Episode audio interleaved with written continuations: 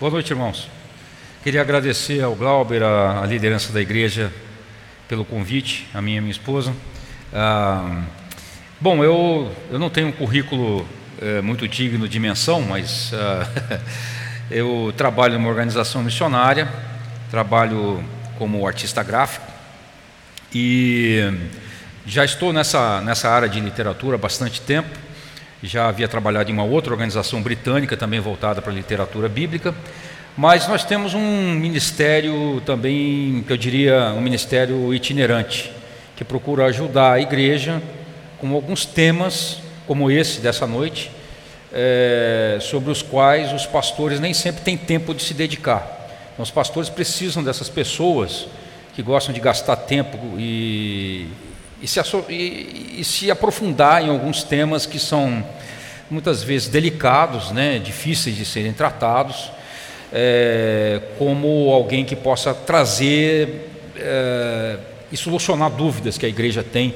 porque, como vocês têm visto, a guerra cultural hoje é expressão de uma guerra espiritual muito forte. Né?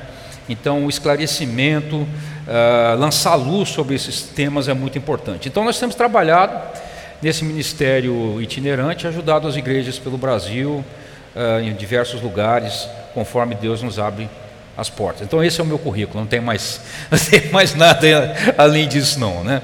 Uh, nessa noite, irmãos, eu gostaria de aproveitar o tempo que nós temos aqui é, para nós falarmos, tra trazermos à pauta o assunto da família.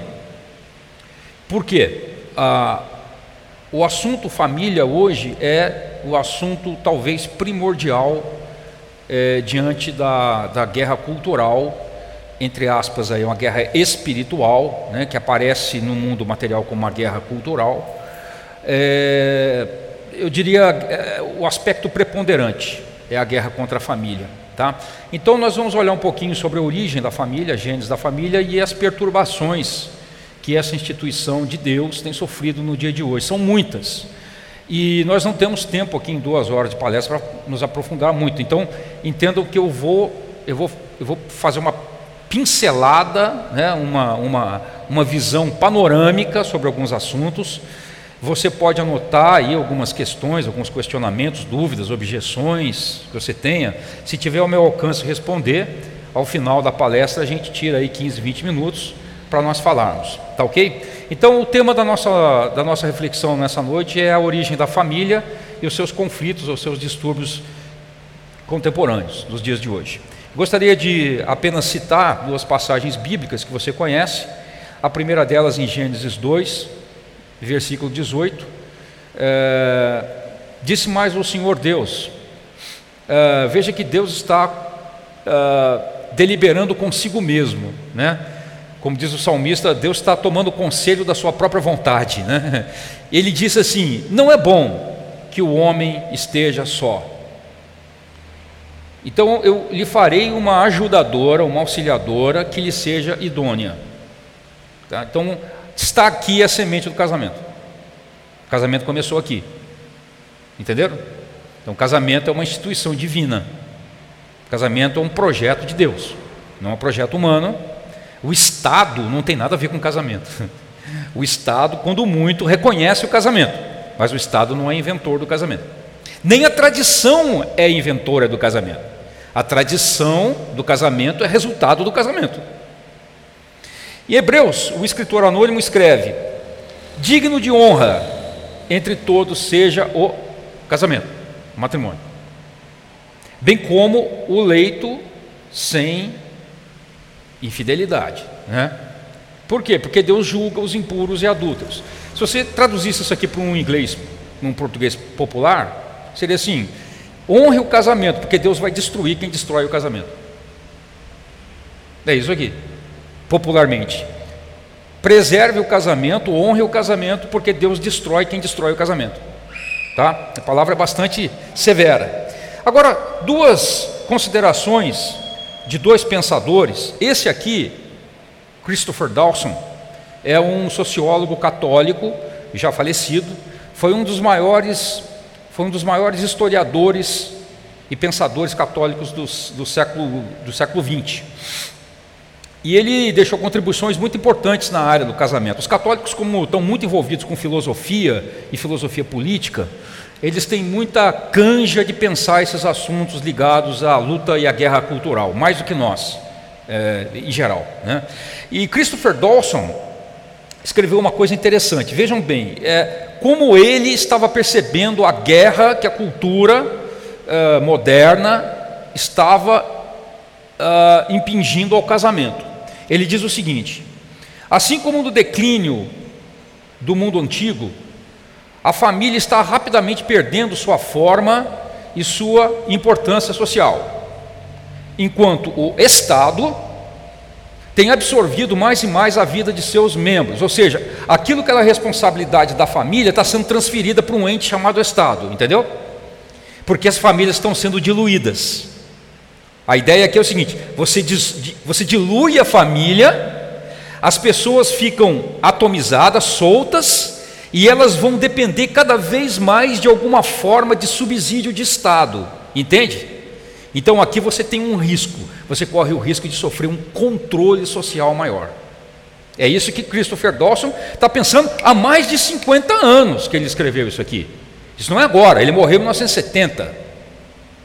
Então ele continua: as funções que eram antes cumpridas pelo cabeça da família, no caso o homem, estão agora sendo assumidas pelo Estado, por causa da ausência do homem, sobre a qual nós vamos falar, a ausência masculina o qual, o Estado, o qual passa a educar as crianças e a assumir a responsabilidade por seu sustento e família e saúde.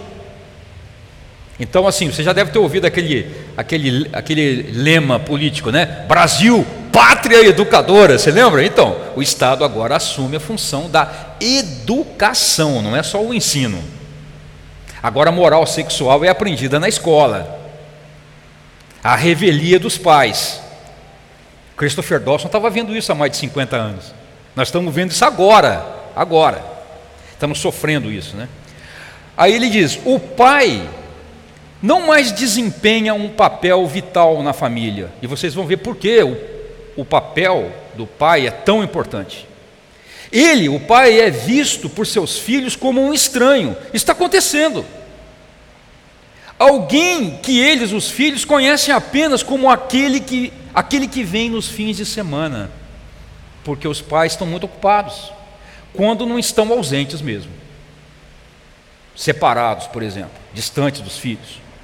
Um outro pensador, ambos esses pensadores são assim a nata intelectual, nata intelectual desse tipo de pensamento, desse tipo de visão crítica sobre o que está acontecendo no mundo. Esse cara aqui era, uma, era um autor, um sociólogo de Harvard.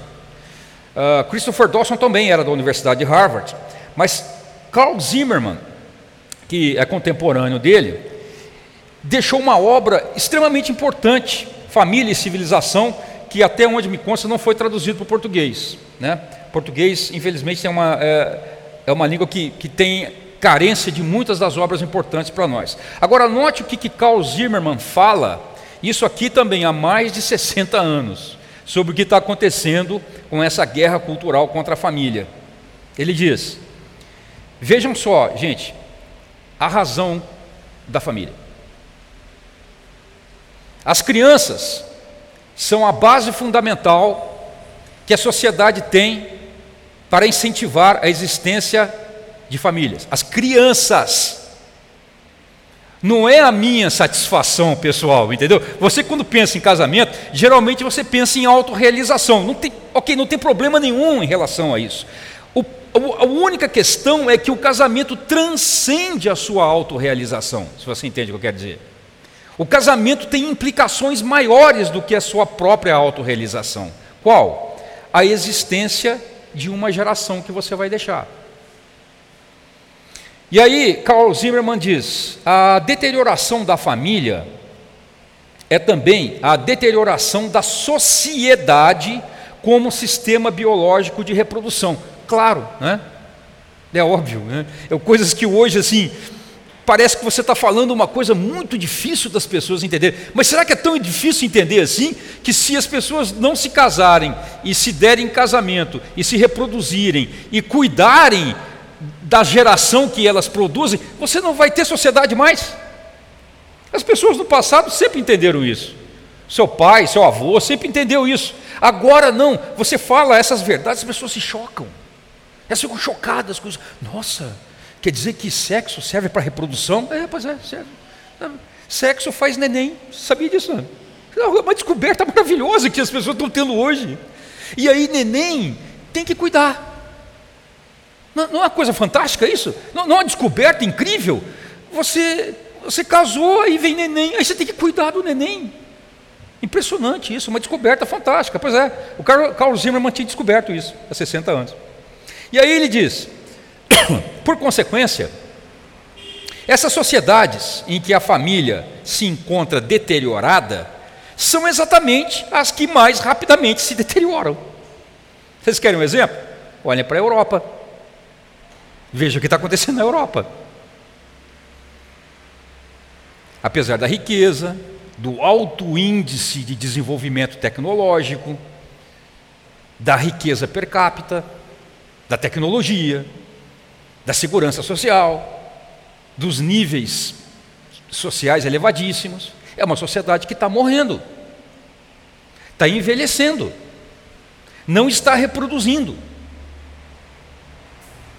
Perdeu a pujança de vida. Quando uma sociedade não se reproduz, não deixa geração, não é só o fato de que ela irá morrer, é o fato de que ela será conquistada por uma outra sociedade. Ela será tomada por uma outra civilização que está se desenvolvendo, que está se reproduzindo e que tem força de conquista. Que é o que está acontecendo na Europa. E aí ele diz: a deterioração, a deterioração da família chega a ser a causa fundamental, vejam, por isso nós falamos no começo da importância do assunto. A causa fundamental ou agente catalisador que avança em direção à correspondente deterioração da sociedade. Você destruiu a família, você vai destruir a sua nação. É questão de tempo mas vai destruir. É esse o mundo que você quer deixar para os seus netos? Não. Que pode ser que a destruição não venha na sua geração. Talvez nem da dos seus filhos, mas pode vir da dos seus netos. Como é que faz? Foi isto o que aconteceu nas antigas Grécia e Roma. Olha, ele está fazendo uma análise em relação ao que já aconteceu em seus últimos períodos de existência aquelas nações que foram prósperas, que foram ricas, que dominaram e de repente perderam o vigor. As famílias se deterioraram e essas civilizações foram dominadas, foram destruídas. E é exatamente o que está acontecendo na nossa sociedade ocidental atual.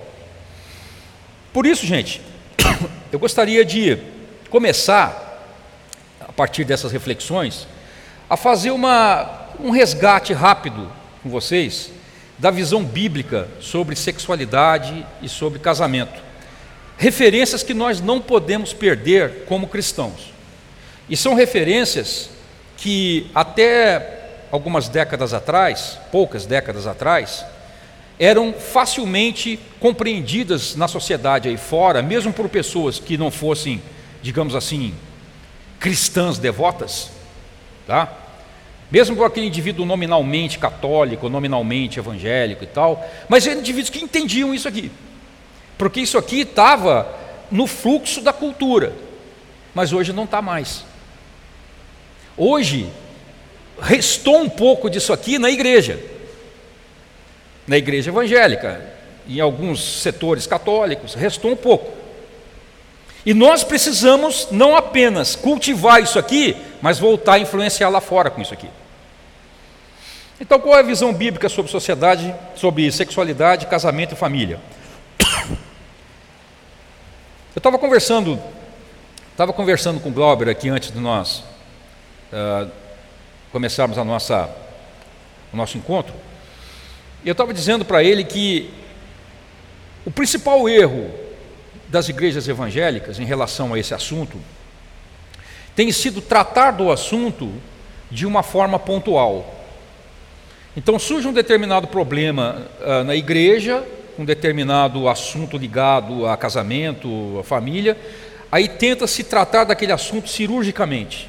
Não vai funcionar. O que nós precisamos fazer é voltar para a base. Voltar para a estrutura bíblica que trata do propósito divino com o qual essas coisas foram criadas. Ou seja, voltarmos para a ordem da criação que está em Gênesis de 1 a 3.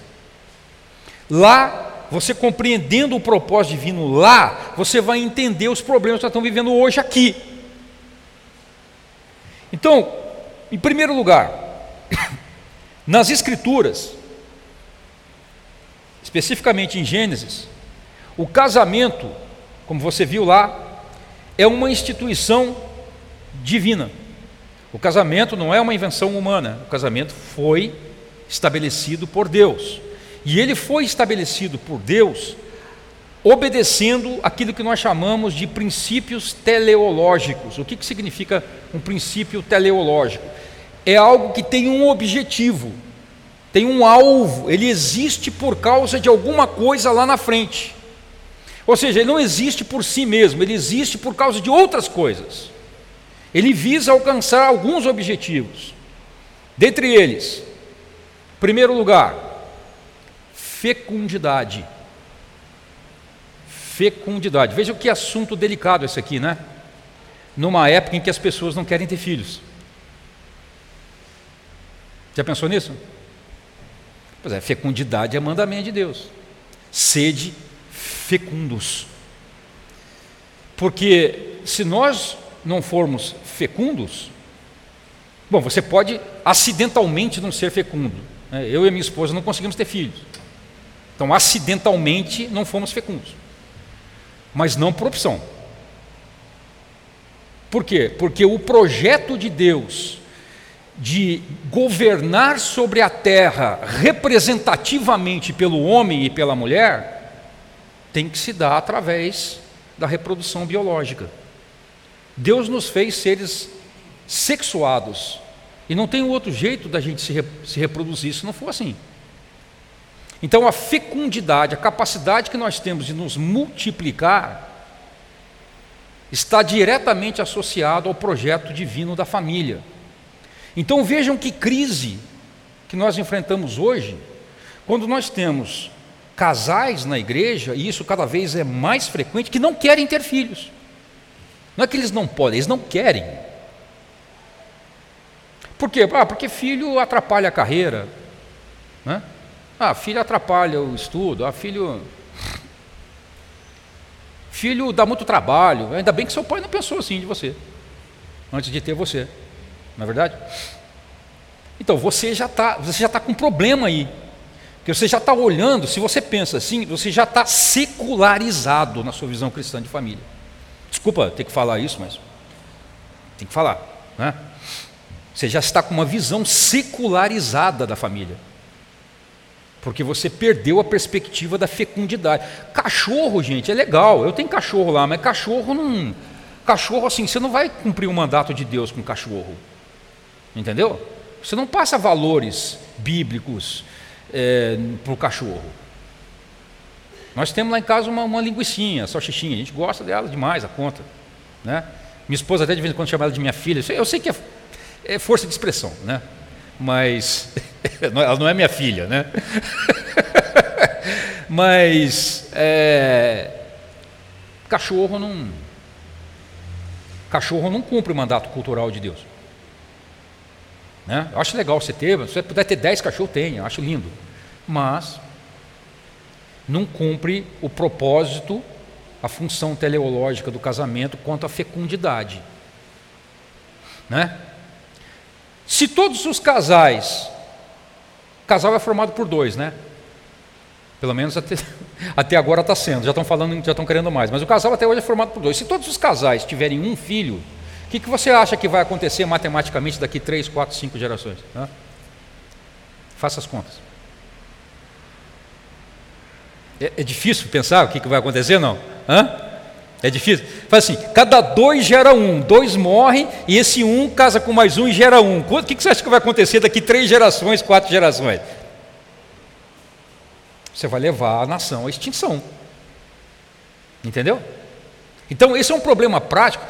Eu sei que são coisas óbvias, mas nós, nós esquecemos do óbvio. Nós esquecemos. Como, como crentes, nós não podemos fazer isso, gente. Não pode, o, o pessoal que está aí fora não conhece a palavra de Deus. Eu compreendo que eles, não, eles repudiem isso aqui. Mas nós não podemos fazer isso. Não temos o direito de fazer isso. Isso é mandato de Deus, isso é a ordem da criação divina. Fecundidade, em primeiro lugar. Mutualidade. Significa que o casamento compreende a ideia de que um existe para o outro. Então, se, há um serviço mútuo. Não dá o casamento, ah, eu quero tudo para mim, o outro quer tudo para ela. Não, não dá. Assim não dá. Tem que ser um para o outro, um para o outro, um para o outro. Não é fácil, a, a, a gente tem que aprender a fazer isso né? servir mutuamente um ao outro e aos filhos, sobretudo, não é fácil. Eu sei que não é fácil. Nada daqui é fácil, porque existe um fator pecado que complica tudo. Mas essa é a proposta. Complementaridade. Complementaridade significa que Deus criou homem e mulher como elementos complementares. O que falta em um, o outro tem. O que falta no outro, um tem. Então, os seres humanos conseguem fazer praticamente todas as coisas sozinhos. Uma coisa eles não conseguem, é se reproduzir. Eles precisam do outro. Entendeu? Reproduzir não dá. Então, o casamento prevê uma complementaridade física, além de emocional, psíquica. Ele, ele, ele, ele, ele, de, ele demanda essa complementaridade para que a gente possa ser fecundo. Então, naturalmente, que dois homens casando não são complementares. Duas mulheres casando não são complementares. Porque não há, não há complementaridade em dois iguais. Há complementaridade em dois diferentes. E graças a Deus que somos diferentes. Vocês querem coisa mais maravilhosa do mundo que a mulher ser diferente do homem, o homem ser diferente da mulher? Eu acho maravilhoso. Se a minha esposa fosse igual a mim, eu não suportaria um dia com ela. Sabe? Seria a coisa mais terrível do mundo a minha mulher ser igual a mim, com os mesmos gostos que eu, os mesmos hábitos que eu, a mesma estética que eu tenho. Gosta de assuntos militares, de avião. Já pensou uma mulher que gosta de. Meu Deus, me ajuda! A mulher gosta de flores, gosta de perfume, gosta de romance. Eu não ia querer uma mulher que gosta dos assuntos que eu gosto, porque nós somos diferentes. Graças a Deus somos diferentes. E por isso mesmo, porque somos diferentes, existe desde o princípio, desde a ordem da criação, uma divisão de papéis. Divisão de papéis em tudo, no lar, na criação. Você vai ver lá em Gênesis. Outra coisa que o casamento está proposto, segundo a ordem divina, é o sacrifício pessoal. E aqui entra a figura masculina, sobretudo. E a crise está aí, a crise está no masculino. Começa aí. O sacrifício pessoal. A figura, o casamento, gente, é figura da união de Cristo com a igreja. Quem que se sacrificou? Pela igreja. Não é? Cristo é o noivo, a igreja é a noiva. Cristo se entregou pela igreja, e a igreja se sujeita a Cristo. Nós não podemos perder essas coisas de vista. Então, o sacrifício pessoal, ele está, ele deve ser começado e deve ser exemplificado pela figura masculina no casamento. Por isso que Paulo fala em um homem dar a vida pela sua esposa. Você já viu isso lá em Efésios, né? O sacrifício pessoal. E aí sim, o mandato cultural. O mandato cultural está previsto dentro da obra da criação. O que é o mandato cultural?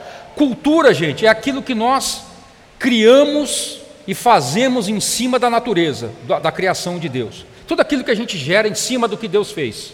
Isso é cultura. Então percebam aqui, Deus criou a natureza, o que a gente chama de natureza. Eu prefiro chamar de criação, tá? Porque natureza tem um pouco de simbolismo assim meio pagão. Eu gosto de chamar de criação. E aí Deus diz para aquele primeiro casal: é, sede fecundos, enchei a terra, dominai, olha só, dominai sobre a natureza. Você fala isso hoje para um ambientalista, o cara quer te matar. Você já pensou? Então hoje você está pensando família, olha, olha como é que está grave a situação. Você está pensando família hoje, casamento, com óculos ambientalistas, não bíblicos mais. Porque assim, se, se, alguém falar dominar a natureza, não, mas para aí, o que, que é isso? Isso é destruição, poluição dos rios. É, a gente tem muita coisa para resolver em relação a isso. O pecado está aí e nós temos que cuidar da natureza e dominar, cuidar e dominar, cuidar e dominar. Isso aqui é uma tensão difícil de resolver. O pecado está aí e está produzindo seus frutos, mas não significa que nós não vamos dominar. Porque Deus a sujeitou a nós. Isso é Gênesis, isso é obra da criação. Então, irmão, se você está olhando o casamento com óculos do ambientalismo, de de direitos humanos, você está com um problema sério biblicamente. O mandato cultural é Deus dizendo: ó, sede fecundos e governem sobre a terra em meu nome. A terra é nossa? Não, a terra não é nossa. A criação é nossa? Não. A terra e toda a sua plenitude pertence ao Senhor. Mas Ele nos coloca aqui para nós exercermos um governo representativo de Deus. Isso é mordomia. O que é o mordomo? O mordomo é aquele cara que não é dono, mas toma conta, não é? O mordomo não é dono, mas ele toma conta. Nós não somos donos, mas nós tomamos conta. Então, quando Deus levanta o homem sobre a terra, a sua imagem, repare aqui, Deus levanta o homem sobre a terra. O homem é a imagem de Deus, o homem e a mulher. Né? Os dois se complementam. Pense nos dois complementados no casamento. Tá? Imagem de Deus.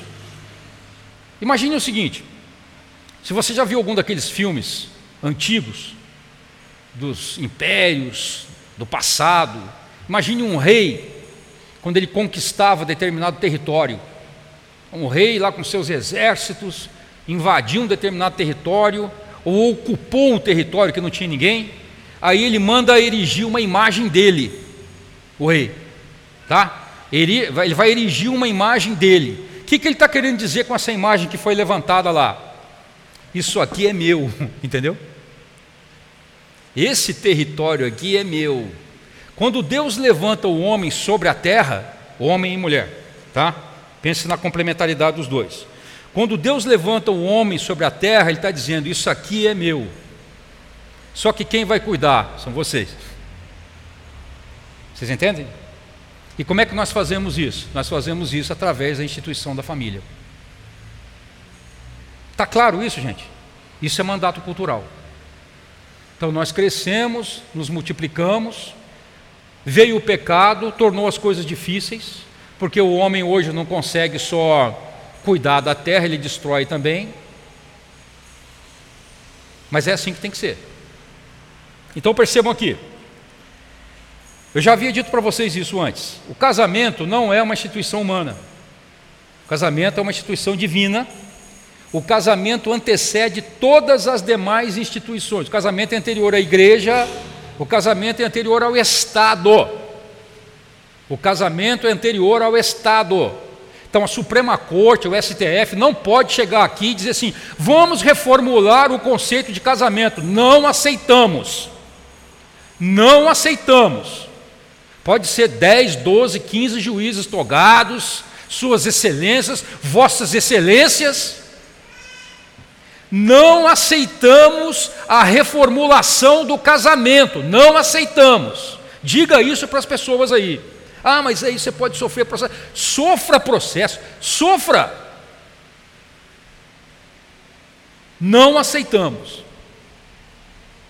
Então, o que é o casamento? Esse tal aí, que nós não queremos que seja mudado.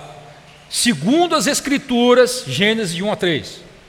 O casamento é uma união pactual, não é um contrato, não é um mero contrato social.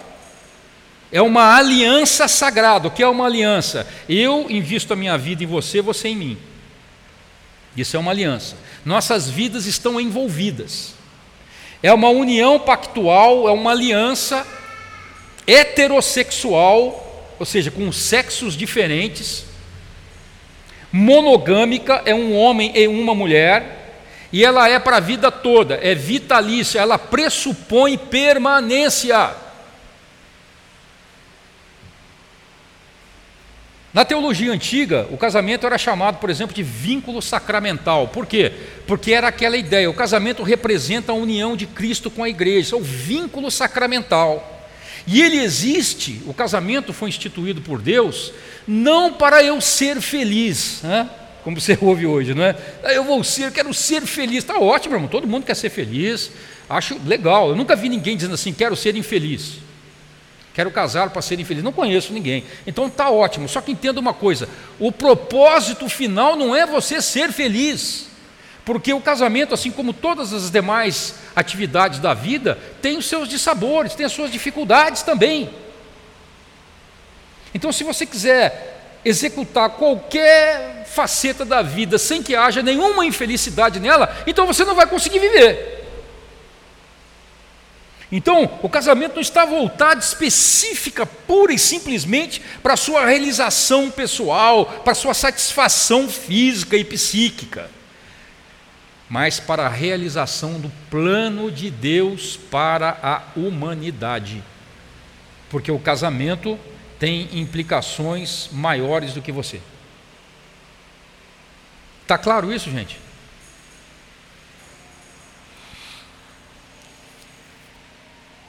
Tem mais alguma coisa difícil aqui para os ouvidos do homem moderno. Nessa ótica cristã, judaico-cristã, por assim dizer, o casamento é a única arena que Deus preparou para a atividade sexual. Difícil dizer isso nos dias de hoje, né? Até na igreja, né? Difícil, né? Mas, mas é assim. Então não dá para a gente não dá para a gente tentar emendar as escrituras com aquilo que a gente viu, não. As escrituras dizem isso. A, a única arena apropriada para atividade sexual é o casamento, onde os parceiros, homem e mulher, marido e mulher, cultivam essa vida sexual em fidelidade e em amor. E amor não é um mero sentimento puro e simples, amor não é paixão, amor é algo que você constrói. Amor é, sobretudo, uma obediência ao mandamento divino.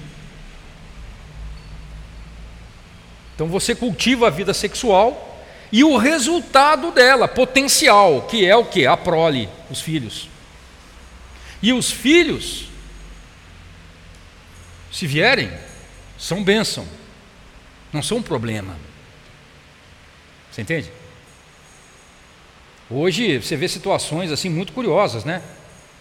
A irmã chega na igreja assim e está grávida, aí a outra fala, ah, eu fiquei sabendo que você está grávida. Puxa vida. Olha, mas que Deus te ajude, viu? O que, que é isso, gente? Você está doente agora? Ficou grávida? Está doente? Não. Porque se perdeu essa perspectiva de que filhos são herança do Senhor, Salmo 127. O salmista diz que os filhos são flechas na aljava do valente. Dizer, mecanismos de defesa do valente, olha só. Armas de defesa são os filhos. Bem-aventurado aquele que enche, olha, enche, imagina só, né? a sua casa com eles. Mas a nossa perspectiva hoje está muito distante disso. Nossa perspectiva hoje não é mais bíblica. Ela é uma perspectiva secularizada. Entenda isso, irmão. Não estou aqui para criticar você em particular, não estou falando de ninguém em particular, porque eu também pensei assim muito tempo. Esse é um problema com o qual nós temos que lidar.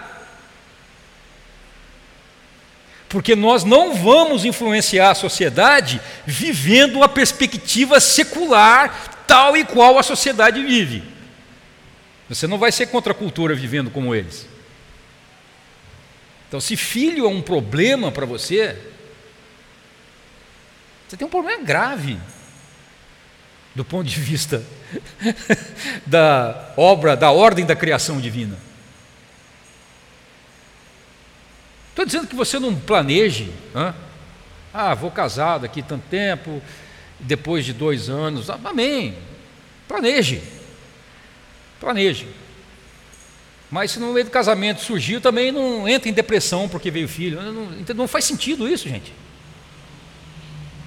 Seu pai não ficou em depressão quando você nasceu, né? Sua mãe ficou lá batendo cabeça na praia, ah, nasceu fulano. Então, o casamento não é produto da tradição. O casamento que Deus instituiu gerou a tradição do casamento. Família é um projeto de Deus. Foi Deus que fez, foi Deus que criou, Deus que estabeleceu os parâmetros. O homem não inventou o casamento e o homem não pode redefini-lo. Agora vejam aqui uma coisa, ainda dentro da ótica lá do Velho Testamento, basilar para nós. Como era a família, note aqui, principalmente os irmãos. Principalmente os irmãos. E se as irmãs estão influenciadas aí com discurso feminista, presta atenção aqui. Como era a família em Israel no Velho Testamento? Era uma família patriarcal, porque patriarcal significa arcos é governo. Então, o governo do homem. Aí você já lembra aquela coisa tirânica, né? O cara está ah, mandando, escravizando a mulher. Tal. Não. Em Israel, a família era de orientação patricêntrica. E qual é a diferença? A diferença é que uma família patricêntrica, da parte de Deus, havia no homem a centralização das responsabilidades, não dos privilégios das responsabilidades. Pesava mais responsabilidade sobre o homem do que sobre a mulher. Esperava-se mais do homem do que da mulher. Dele tinha que vir o amor sacrificial, o dar-se pela mulher. Se necessário morrer, necessário para a guerra morrer, era do homem que se esperava isso. As obrigações deles eram muito maiores. Então você vai perceber, por exemplo, na obra da criação, que Deus deposita sobre Adão muitas cobranças e muitas orientações para a condução do seu projeto na criação, antes mesmo de Eva vir a existir. O que, significa isso? Bom, ele é o condutor desse governo representativo de Deus aqui. Deus proferiu ordens a ele antes que Eva existisse. E quando, quando ela é seduzida e os dois caem, Deus cobra dele. É de Adão que Deus cobra. Mas enfim, a queda gerou problemas, né, irmãos? Problemas. E nós, homens, temos que temos que nos adiantar, nos colocar diante de Deus e reconhecer que é, somos chamados a, ao arrependimento em relação ao que aconteceu. Porque nós refletimos hoje, a sociedade hoje reflete a consequência da queda sobre o homem. Quais? Bom, ah, a principal, a ausência do homem. A ausência do homem. Ali na perspectiva do que aconteceu no Éden, ah, Eva estava sozinha quando caiu. Quando Adão é cobrado, ele diz: Foi, foi essa mulher que tu me desse. Foi essa mulher que tu me desse. Existe uma ideia de transferência de responsabilidade, de ausência. Então o homem, o homem sofre, o homem sofre, gente, esse problema. Eu não sei se isso é genético, mas o homem sofre. A, a falta de tomada de responsabilidade. Se os irmãos estão entendendo o que eu quero dizer. Então, ou o homem se cala e se omite, ou o homem tenta impor pela força a sua vontade, brutalmente. Ele não consegue encontrar, é, é difícil encontrar aquele meio termo, aquele equilíbrio. É aquela história que você geralmente ouve, né? A criancinha está em casa, fala assim: Papai, posso sair para brincar? Ah, fala com a sua mãe. Já viu isso? Papai, posso ir lá? Fala com a sua mãe. Não, ela, a criança está perguntando para você, papai. É para você. Fala, papai. Qual que é o problema? Por que a omissão? Por que, que você não pode dar ordem? Por que, que você não pode falar? Por que, que você não pode liderar? Qual é o problema? Pois é, é a omissão, é a omissão do Éden, é a natureza edênica em nós. Nós, homens, sofremos disso, sofremos. Então há essa crise de masculinidade, né? E a crise de masculinidade resulta na crise de paternidade. Seja porque o homem não quer assumir a responsabilidade de, de, de ser pai, ou seja, porque ele não quer ser pai. E aí nós temos uma sociedade carente de parâmetros masculinos, ou pairâmetros, como a gente chama. Né?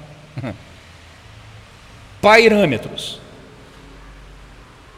Nós temos, por exemplo, uma masculinidade que não se afirma. Hoje, por exemplo, está muito grave, a masculinidade imatura, que é o homem com 30, 35, 40, 45 anos se comportando como um garotão. Isso é a coisa mais comum de ver hoje. Coisa mais comum. Se você fosse uma geração atrás, o cara com 30, 35 anos era um homem, casado, com responsabilidades. O meu irmão, por exemplo, foi, já, era, já era avô com 40 anos. Enquanto eu era um molecão, andando de, de bermuda com 30 e poucos anos, um molecão. Meu irmão já era, já era um homem amadurecido, com responsabilidades. Hoje nós temos essa, essa coisa da, da, da masculinidade, do culto à juventude. O cara quer manter aquela, aquela, aquela masculinidade afirmada em cima da, da, do desempenho sexual.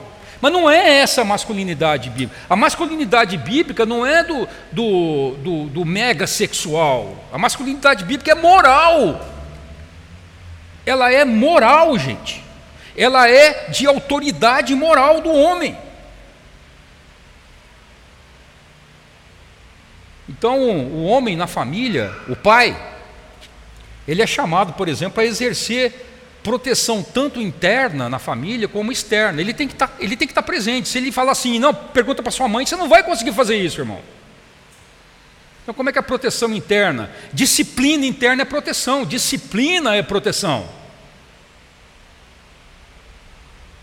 As escrituras dizem: a vara poupa a criança da estutice. Pai que não disciplina, o mundo vai disciplinar.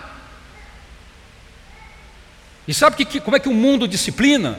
O mundo disciplina com polícia, gente. E polícia não vai transmitir amor de pai para o indisciplinado, transgressor. Então, provisão, mentoria, disciplina, isso é proteção interna. Isso é a presença do homem. Tem proteção externa também. Tem um homem que é capaz de proteger a sua família fisicamente. Às vezes é necessário. Às vezes não dá. Em geral, o homem é essa força. É dele que se espera isso. Não é da mulher. Se você está na sua casa, com a sua esposa, seu filho de colo, e de repente irrompe lá um, um delinquente, um marginal, a reação natural da mulher é abraçar o filho e tentar protegê-lo. Isso é a reação natural da mulher. A reação natural do homem é partir para cima do agressor, se ele tiver meios de defesa, né? Hoje nem isso nós temos mais, né? mas se ele tiver meios de defesa. Essa é a situação natural. Mas como é que está o homem fazendo isso hoje? Não é? Situação está bem complicada, gente. Vocês entenderam? Vocês entenderam a, a, a situação em que nós nos encontramos hoje?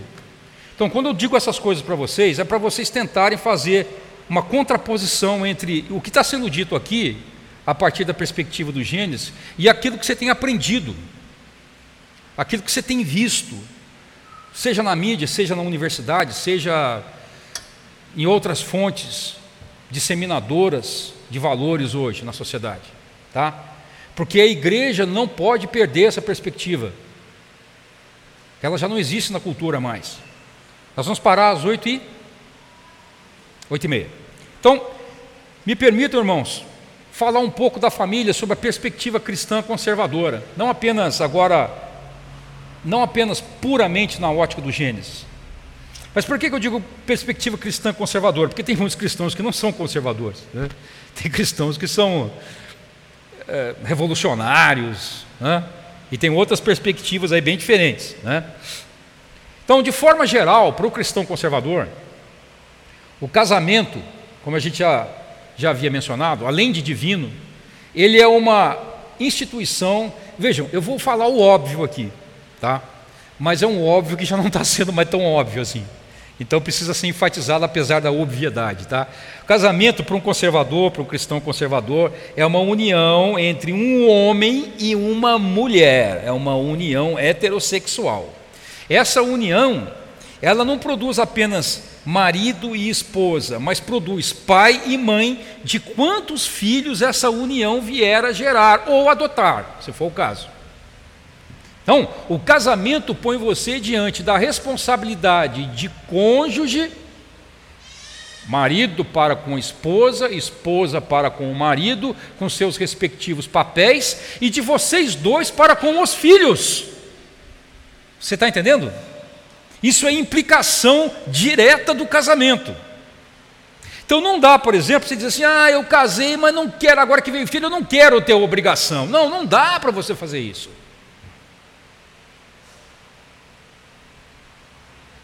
Eu quero, ter, eu quero casar, mas não quero ter obrigação com o meu cônjuge. Não dá para fazer isso. Agora, agora, irmão, casou, casou, irmão. casou, entendeu? Casou. Você casou por livre e espontânea vontade. Casou? Está casado. Você sabe o que, é? Você sabe o que é vida conjugal? Já explicaram para você a origem do termo conjugal? Ou não? Conjugal significa assim: você e o outro estão debaixo do mesmo jugo.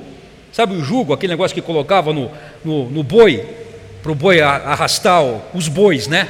Arrastarem a, a carroça, aquele é o jugo, tá? Então, tem um jugo em cima de você e do seu cônjuge. Por isso que é conjugal. Não é brincadeira, não, cara. Não é brincadeira, não. Não é o mundo dos unicórnios que o pessoal revolucionário está achando que é. Não é. Não é isso, não. Entendeu? Pois é. Então, na visão conservadora, o casamento, olha aqui, mais uma obviedade: o casamento, ele se baseia numa realidade biológica. E qual é a realidade biológica? É que a reprodução humana depende de um homem e de uma mulher. É difícil entender isso, não? Eu acho que não, né, irmãos? A gente entende isso, né? Aí fora o pessoal está ensinando que não é, mas isso aqui a gente entende que é a realidade, né? E, de que, não, e não só isso, né? Não é só gerar o filho, é criar o filho. Porque gerar o filho é tecnicamente fácil. Os nossos instintos tornam tudo mais fácil. Né? Mas não é apenas gerar o filho.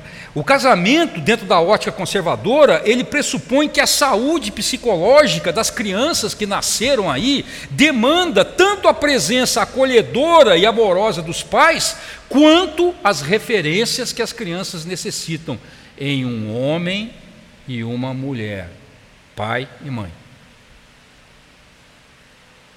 Então não é só gerar, é criar. Aí é que entra a questão, né?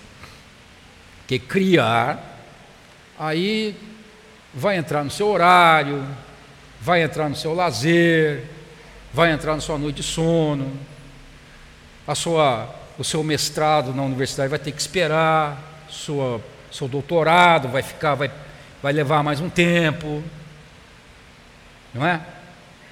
É. É, é isso mesmo, é isso mesmo. A não ser que você queira terceirizar. Você é uma pessoa que tem muito dinheiro e você quer terceirizar a criação do seu filho. Aí você paga uma governanta, ela cria o seu filho. Aí você vai viajar para a Europa, vai fazer tudo o que você quer e terceiriza a criação do seu filho. Ótimo. Depois não reclama.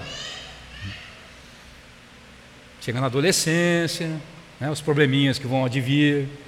Né, seu filho não te reconhece, não vê afetividade em você, vai querer chamar sua atenção fazendo coisas terríveis. Não reclama. Vejam só, nós entendemos, como cristãos, que a família, essa que é formada no casamento, ela é o fundamento, a pedra fundamental dessa sociedade que nós criamos, sociedade judaico-cristã. Eu não estou falando de tribos indígenas, tá, irmão? Estou falando de sociedade islâmica, onde tem poligamia, falando da nossa sociedade, a nossa sociedade sociedade ocidental judaico-cristã. A família é a base, foi ela que permitiu que nós construíssemos o que construímos hoje, com todos os problemas que temos, mas também com todas as vantagens. Então, no seio da família, no interior da família, é ali que é costurada, é tecido a malha de valores que vai ser exportado para a sociedade. A criança aprende ali. Por exemplo, Quais valores?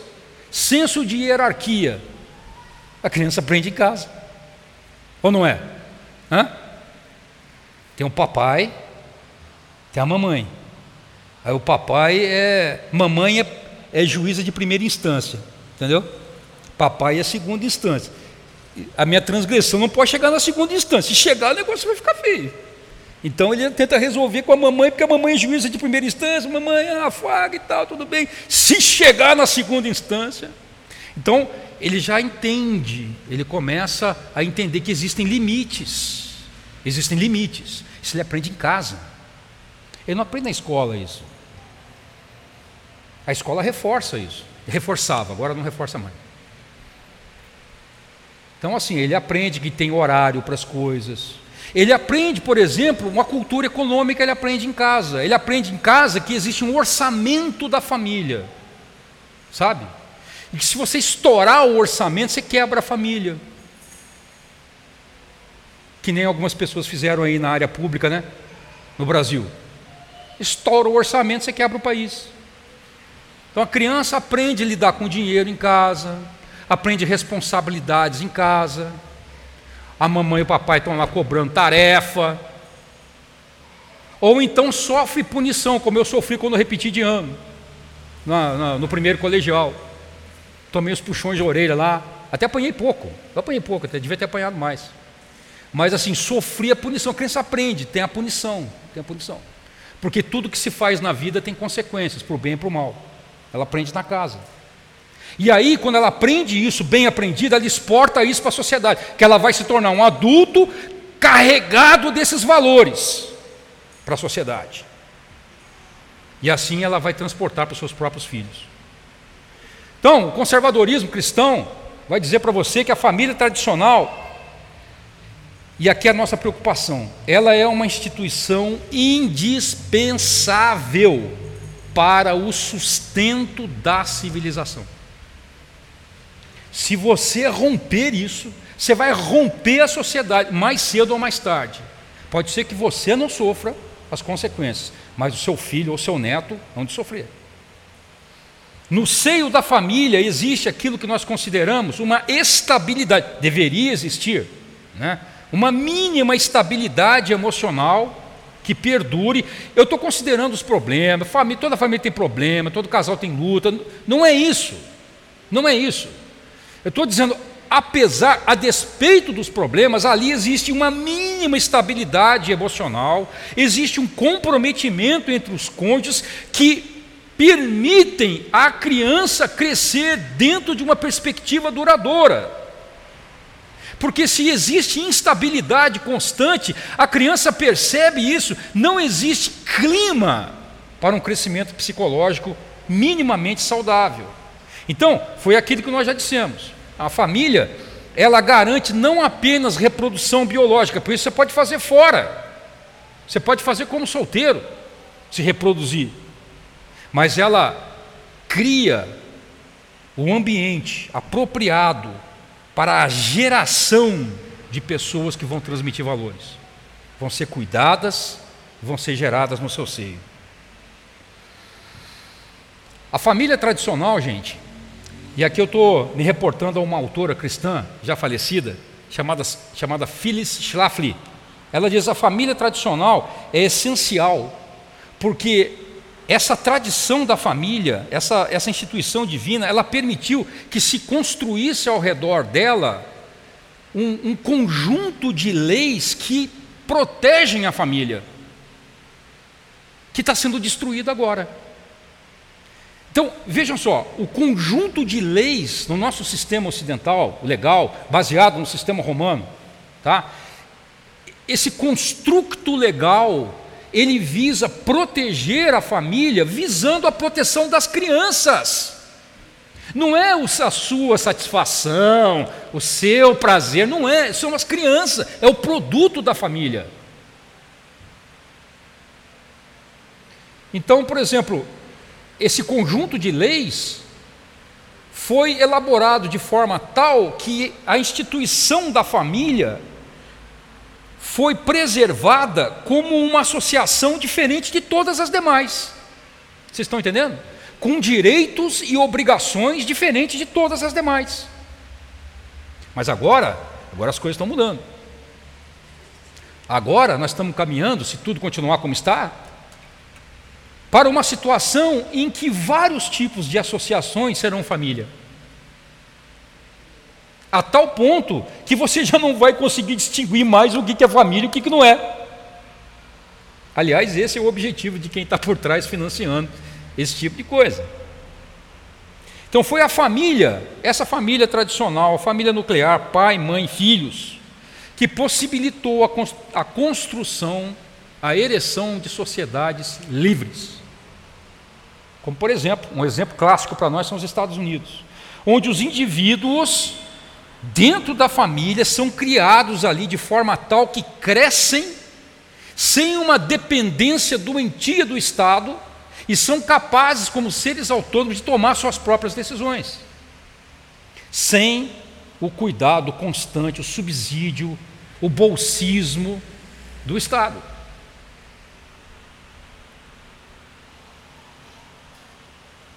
Entenda uma coisa, irmão: na família, a necessidade dos filhos sempre tem primazia sobre a dos pais, ou a satisfação dos desejos dos pais.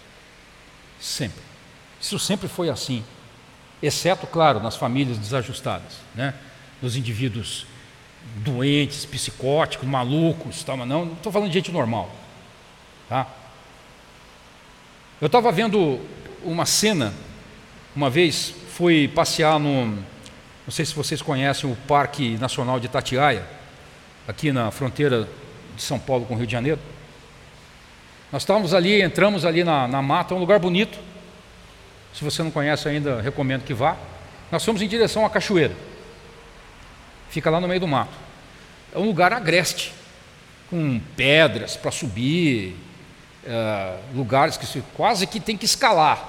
Lugar, um lugar selvático, tá? Lugar selvático. Embora tenha bastante gente andando por ali, mas é um lugar em que você corre um risco de tomar um tropeço, de, de se machucar. É um lugar que exige cuidados, tá? Por uma caminhada ali de um quilômetro no meio do mato. E tinha muita gente indo, outras pessoas voltando naquela trilha em direção à cachoeira. E aí fui surpreendido de ver um casal o cara devia ter os seus uh, ah, 30 anos, 32. E ele estava ali, se segurando nas árvores, descendo, e estava com aquela, com aquela, aquele porta-neném ali que fica, parece um canguru, não sei como é que você chama aquilo lá, uma bolsa canguru ali. A criança que ele estava levando ali devia ter seis meses. Seis meses. Eu parei, olhei aquela cena e pensei assim: hum, isso aqui não está certo não. Sabe por quê? Porque eu entendo que você queira fazer trilha, eu entendo que você queira se divertir, né, ter o seu hobby, mas não dá para você botar uma criança de seis meses numa situação dessa, entendeu? Mas as pessoas hoje elas não estão entendendo isso, porque elas não querem se sacrificar. Então, assim, quando a criança tiver dois, três anos, quatro anos, você leva ela para a trilha. Mas uma criança de seis anos, se você tropeça e cai, você mata o filho. Você está entendendo? Eu sei que parece um exemplo tolo, mas isso é uma coisa que chama atenção. Você não pode expor a criança a certos riscos. Coisas que para você são banais, situações que são triviais, para a criança pode ser diferença entre vida e morte. Isso é incrível, mas está acontecendo. Por quê? Porque na, na, família a necessidade dos filhos tem prioridade sobre a satisfação do seu desejo. Então não dá para levar, espera, depois você vai, depois você pratica, depois você vai na academia, depois você, você vai pedalar, depois você faz. Eu vejo aquela cena muito comum, aquelas mamães com carrinho, agora fizeram um carrinho tipo triciclo, e as mamães vão praticar Cooper com carrinho triciclo. Você olha na rua, está aquela mamãe lá com legging e disparando com carrinho. Se ela tropeça na rua, eu já pratiquei Cooper, já cansei de cair na rua praticando Cooper. E se você cai com carrinho com a criança de três meses, o que, que acontece, gente? Hã? Você entende isso? As pessoas não estão compreendendo isso, elas não estão entendendo que família, que filho tem prioridade e exige sacrifício. Para o legging agora, para o jogging, para isso agora, depois você faz. Ou então encontra um tempo mais tarde para fazer mas é a dificuldade que nós temos de compreender o caráter sacrificial da família. Nós não estamos entendendo isso. Então, a família tradicional, ainda segundo o pensamento de Phyllis Schlafly, torna-se o núcleo ideal. A família, com todos os seus problemas, é o núcleo ideal que vai garantir a saúde da prole, dos filhos. É ali, é para lá que correm os filhos quando a coisa aperta. É para lá. Filho rebelde quer sair de casa, sai de casa, aí se quebra toda e volta para casa correndo. Pai, me ajuda. Então, é na família que ele vai encontrar. A polícia não ama ele, o Estado não ama ele, o pai ama, a mãe ama. Entendeu? Então, quando o Estado promove leis que reconhecem essas funções da família, ele está cooperando, simplesmente isso, irmãos. O Estado está cooperando para a saúde das crianças, para a proteção das crianças. Então, o que, que o Estado tem que fazer? O Estado tem que não se intrometer na família. Não se intrometer na família. Apenas gerar leis que reconhecem aquilo que sempre existiu na família. Porque ela é uma instituição que traz benefícios para as pessoas e para a sociedade como um todo. Então vejam esse gráfico aqui, por exemplo. Uma sociedade na qual há famílias fortes, coesas, que mantêm suas tradições, seus valores, são sociedades mais fortes que dependem menos do Estado, dependem menos do assistencialismo do Estado. E são sociedades onde o Estado é mais limitado, porque essas famílias não geram pessoas dependentes do Estado. São pessoas autossuficientes, trabalham, não dependem de bolsismo. Ou seja, são sociedades que geram freios e contrapesos ao poder do Estado. Agora, quando você, do outro lado, quando você enfraquece, quebra, desmorona a família, fragmenta a família, desagrega a família, você vai precisar de mais Estado ajudando os indivíduos. Porque como é que uma mãe solteira cria um filho? Na média, tá? Na média. Ela vai precisar de creche do Estado, de bolsismo, de ajuda. Ela vai precisar. Porque não é fácil. Não é fácil criar um filho com dois. Imagina a mulher sozinha, tendo que trabalhar. Não é? Então por que, que se louva tanto famílias monoparentais hoje? Por quê? Por que, que você liga a televisão hoje você liga lá, jornal hoje, ah, 60% dos lares brasileiros são governados apenas por uma mulher. Isso é uma tragédia, gente, é uma tragédia. Não tem que comemorar isso, não. Porque isso significa que nós vamos precisar de mais Estado gerindo a nossa vida, dando subsídio para nós, dando sustento, bolsismo. Nós vamos alimentar aquilo que nós chamamos de nanny state, o Estado babá que toma conta da gente. Isso a gente não quer mais. A gente está cansado disso. A gente está vendo que essas coisas não dão certo. Melhor a gente saber o que a gente faz da vida da gente. Muito bem, e essa guerra contra a família, nós vamos dedicar essa segunda parte do nosso encontro, depois do nosso, nosso break, para nós falarmos de alguns elementos que hoje se destacam nessa guerra contra a família. E eu quero começar uh, lembrando o, o, alerta que Carl Zimmerman, aquele sociólogo de Harvard que eu havia citado para vocês antes, fez, década de 40. Imagine só, década de 40. Ele escreveu essa obra magna dele, que é Família e Civilização, Family Civilization, 1947. E ali ele, após um estudo de muitos anos, ele descreve o que, que acontece com as sociedades nas quais as famílias começam a ser desagregadas. Porque esse é um processo que já aconteceu antes, em outras civilizações.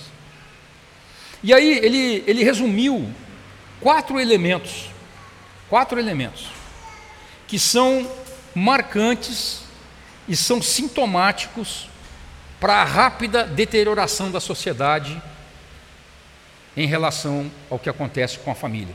Preste atenção aqui, antes da gente entrar nos elementos propriamente que eu gostaria de abordar com vocês na segunda etapa.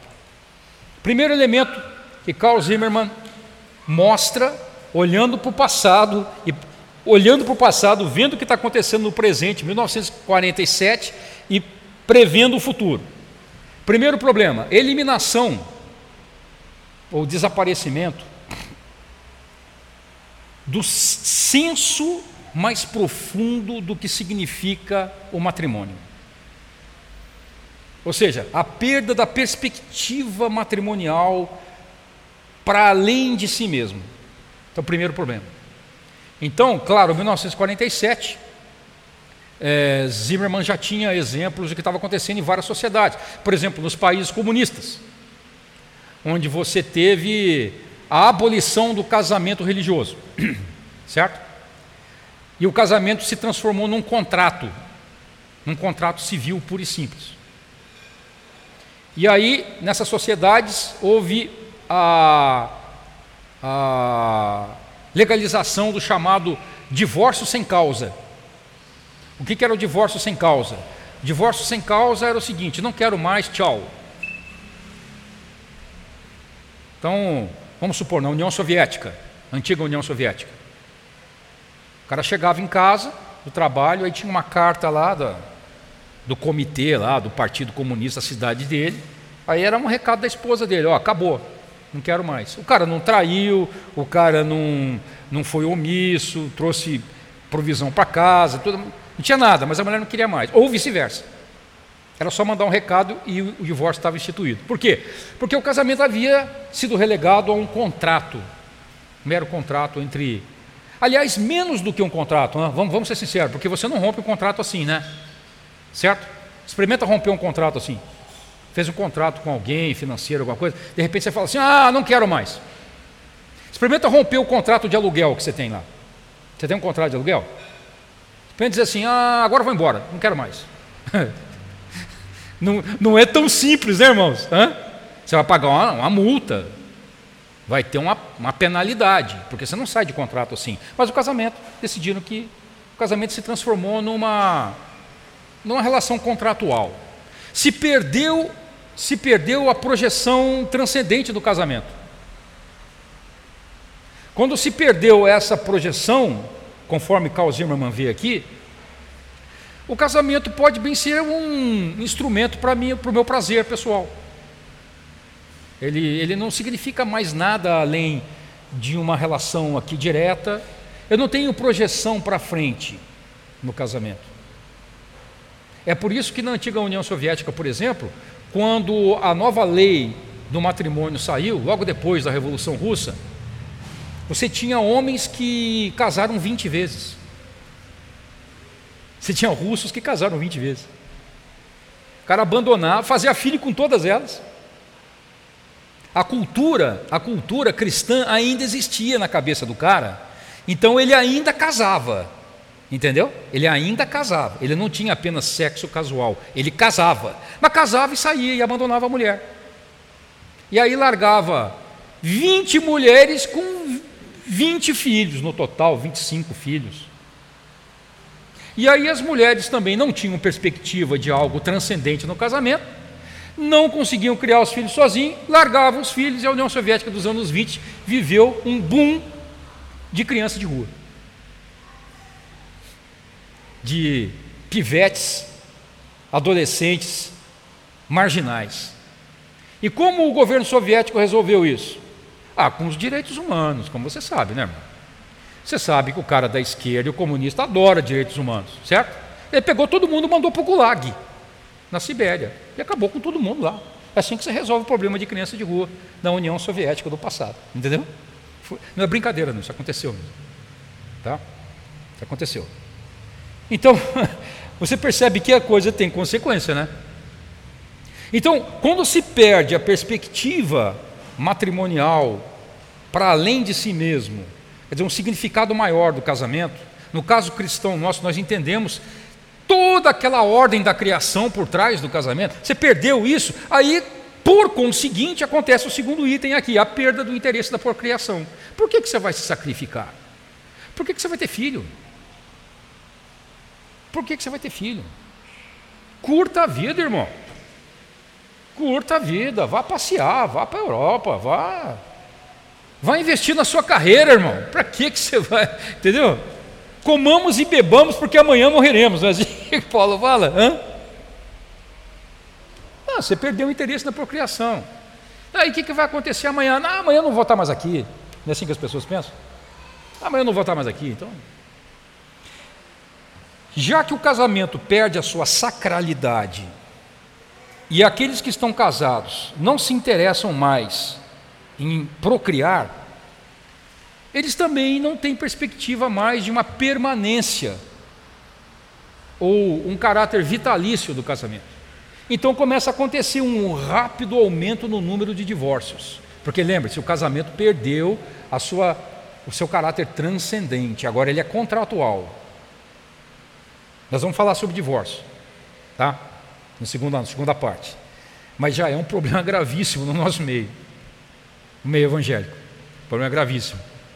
Note, eu não eu não estou falando aqui, se você é divorciado, não é contra você, tá, irmão? Por favor. Eu estou falando de um problema genérico, tá? Não é o seu caso, não é ninguém em particular. Estou falando de um problema aqui que nós precisamos, como igreja, começar a enfrentar. Um problema cultural. Um problema, na verdade, ideológico. Né?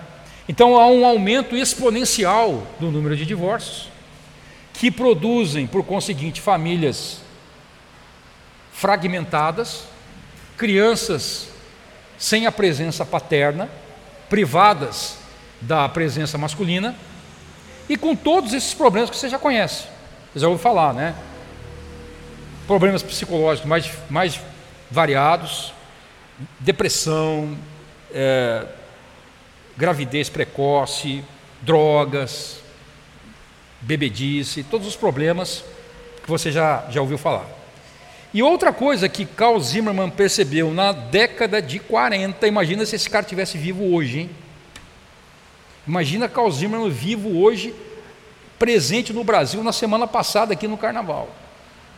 Quarto item que ele percebe: a aceitação em geral de todas as formas de perversão sexual aquilo que era perversão para nós no passado é aceito hoje e louvado. Não é que é aceito, é louvado, é protegido por lei, é incriticável. Existe alguma coisa incriticável no mundo? Pensa comigo, irmão. Existe alguma coisa incriticável? Hã? Existe alguma coisa acima da crítica que não cabe crítica nenhuma? Existe não? Existe o homossexualismo. É assim que a sociedade hoje lida com isso. Não pode falar, você não pode emitir opinião, você não pode dizer nada, porque você é homofóbico se você fizer. Então eles estão transformando perversões em condutas sacrossantas. Carl Zimmermann viu isso na década de 40, irmãos. Como é que a gente faz hoje? Então, o resultado é a fragmentação da sociedade, é a autodestruição social. Nós estamos experimentando isso no Brasil, só que muitos brasileiros ainda não associaram o problema que nós estamos vivendo com a crise na família. A igreja tem a obrigação de reconectar o problema. Nós, como igreja, temos que reconectar esse problema e dizer para as pessoas: ó, boa parte do problema está aqui, ó, está aqui. Que o núcleo da sociedade, a célula máter, a pedra fundamental foi destruída. Então o que está sendo erigido a partir daí vai cair, vai desmoronar.